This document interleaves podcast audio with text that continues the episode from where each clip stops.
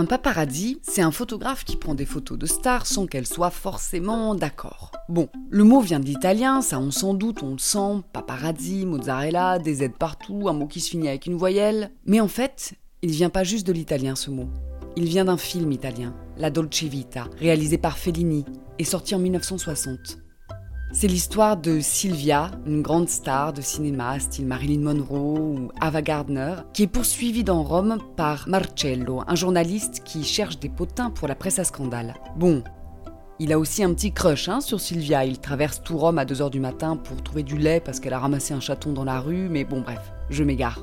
Marcello, il a un acolyte, un photographe qui s'appelle Coriolano Paparazzo.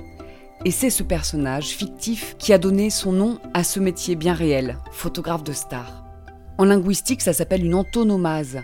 C'est quand un nom propre, le nom de quelqu'un, un personnage réel ou fictif, finit par désigner un type de personne ou un objet. Ça devient un nom commun. C'est le cas de la poubelle, qui tient son nom du préfet de la Seine, qui a fait installer des poubelles partout pour que les rues soient plus propres. Il s'appelait Eugène Poubelle. C'est aussi le cas d'un Don Juan ou encore d'une Silhouette qui tient son nom de Étienne de Silhouette, contrôleur général des finances de Louis XV. Et puis c'est ce que vous faites, vous aussi, à longueur de journée, avec vos amis, vos collègues ou votre famille, quand vous dites des choses comme ⁇ Oh là là, ne fais pas ton Robert là ⁇ en référence à votre tonton un peu relou. Et oui, les antonomases sont partout.